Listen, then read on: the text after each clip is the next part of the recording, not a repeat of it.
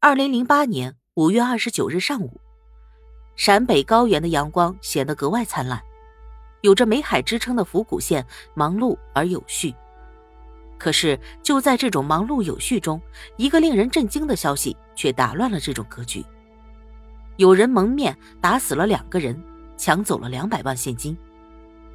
这一惊天消息瞬间传遍全县，传到榆林，传到西安，传到北京。五月二十九日上午九点三十分，府谷县新民镇中六焦化厂职工张彦表和史学晓按照厂领导的安排，从县城工商银行一次性提取了两百万现金，装了整整一个麻袋。两个人开着英菲尼迪越野车向厂里驶去。十点三十分，当两个人行驶在县城附近的孤山沈烟美检站下行车道时，一辆黑色桑塔纳轿车突然强行超车，将他们逼停。四名蒙面男子从桑塔纳轿车里迅速出来，拉开越野车车门。两名蒙面男子，一个手持长筒猎枪，一个手持左轮手枪，对着张彦表和史学晓二话没说，砰砰两声。张彦表和史学晓没做出任何反应，就倒在枪口下。四名歹徒抬起一麻袋现金，慌慌张张地扔进自己车里，掉头仓皇而逃，瞬间就消失在滚滚车流中。前后用了不到四分钟。五个小时过去了，史建军一直没有等到回音。此时他还远在两百多公里外的内蒙古鄂尔多斯。史建军预感到情况不妙，立即打电话给厂里，让他们赶快寻找。下午两点多，厂里职工在孤山沈烟煤检站附近发现停靠在路边的越野车。打开车门一看，只见张彦表和史学晓满脸是血倒在座位上，人已经僵硬。五二九案件令许多民警颇感棘手，有的甚至私下议论：这起案件很难破，犯罪分子没有留下活口，现场没有遗留任何有价值的东西。目击证人也描述不清。由于发现较晚，从案发到报案中间有将近六个小时的空档，嫌疑人早就逃之夭夭。经过警方的大力摸排，唯一有价值的线索就是一辆无牌照的黑色桑塔纳轿车。据十一位目击证人称，当时他们有的以为是在拍惊险电视剧，有的以为是拦车讨债，都没太注意整个过程。唯一看到的就是这辆无牌照的黑色桑塔纳轿车。在摸排中，专案组也了解到，五月二十九日上午十一点多，也就是案发后的一个多小时，与府谷一桥相隔的山西省保德县也在例行盘查中。当时发现有一辆从府谷开过来的无牌照的黑色桑塔纳轿车，想要强行闯关。找到这辆车，也就打开了破案突破口。然而，利用传统手段要找到嫌疑车辆，无异于大海捞针。去过府谷的人都知道，府谷位于榆林市东北，距榆林市有两百多公里，内接内蒙古鄂尔多斯大草原，南与山西保德县隔黄河相望。黄河从府谷穿境而过，在流经府谷的八十多公里范围内，通往保德的跨河公路大桥就有三座。随着沈府煤炭资源的开发，大小煤矿遍及府谷，多达百座，吸引了众多的外地客商。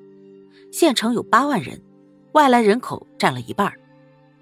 要在三省交界、交通便利、人流复杂的府谷找到这辆车，谈何容易？曾任安康市公安局局长、主办过邱新华大案的秦康健，在案发后，在沈府公路上先后做了六次测算。发现这里的车流十分密集，每隔一秒就有一辆车通过。在这样的复杂路况下，要找到逃逸的车辆几乎不可能。府谷转龙湾收费站是从案发现场通往山西保德的必经之地。专案组调取了案发当天的录像，结果令人振奋。当天十点十二分，一辆黑色无牌照桑塔纳轿车曾尾随受害人驾驶的越野车。十三分钟后，该车又从收费站返回，往山西保德县方向驶去。专案组经过反复测算，从作案时间及路线看，这辆黑色桑塔纳轿车符合作案条件，确有重大嫌疑。令人激动的是，这辆嫌疑车辆的部分特征和疑犯特征在科技的力量下露出了马脚。顺着这条线索，备受鼓舞的专案组民警立即行动。短短几天，他们就远赴山西、河南、河北、内蒙古等地，调取各方力量，将五月二十八日前后各收费站记录下来的影像资料全部调取。府谷县公安局局长秦小军说：“工作量之大，常人难以想象。仅山西省就调取了境内全部八十多个收费站的信息。当时，山西交通部门怕他们带去的硬盘有病毒，规定每个硬盘只能使用一次。”不允许硬盘重复使用。他们每到一个地方，第一件事儿就是去买硬盘。曾经一度将府谷县境内的硬盘全部买空，光是这笔费用就花了二十多万。当时专案组共复制了七万小时的影像资料，初步测算要从一千多万辆车中排查出这辆嫌疑车辆。正是利用高科技手段截取的七万小时资料，加上民警们锲而不舍，案件终于取得突破。六月十七日中午十一点多，与往常一样，专案组民警魏海飞正在查看从山西忻州收费站送来的影像资料。突然，他看到电脑记录上显示，五月二十八日十三点五十七分，一辆挂有晋 K BB 五六六的黑色桑塔纳在忻州收费站驶过。如果稍微粗心，这辆车的影像可能就一晃而过，因为嫌疑车是一辆无车牌的黑色桑塔纳。但就是一瞬间，魏海飞发现这辆车除了车牌之外，其他特征与嫌疑车辆很相似。车前右侧雾灯发黑，驾驶员衣着为条形 T 恤，车内放置的物件也一模一样。在反复核对了三十多遍后，魏海飞确认这辆挂有晋 KBB 五六六的车正是警方要找的嫌疑车辆。当天，经过专案组反复查看，终于确定了嫌疑车辆。随后，其他监测组也传来消息。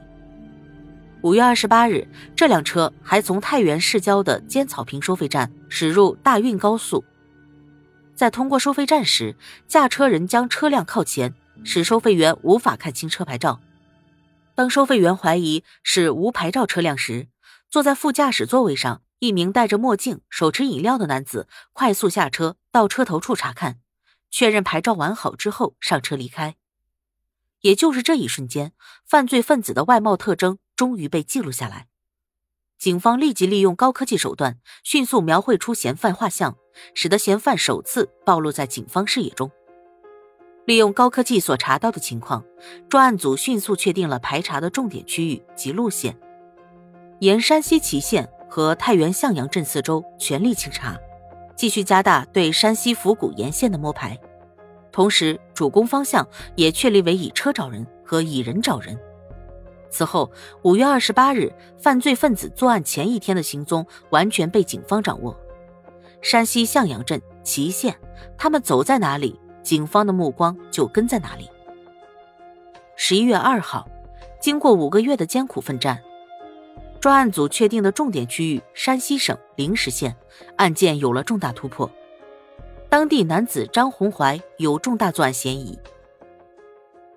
十一月三号晚，在山西警方的大力配合下，专案组在灵石县将张红怀抓获归案。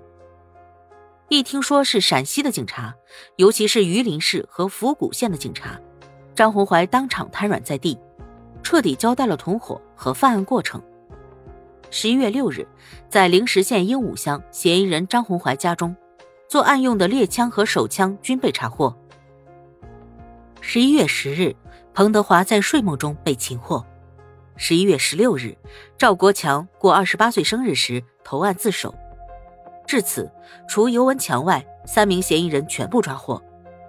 尤文强被公安部列为 B 级通缉犯，全国通缉。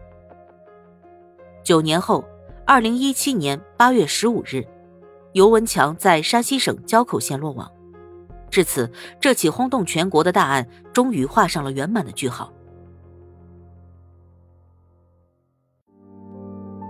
本集播讲完毕，感谢您的收听。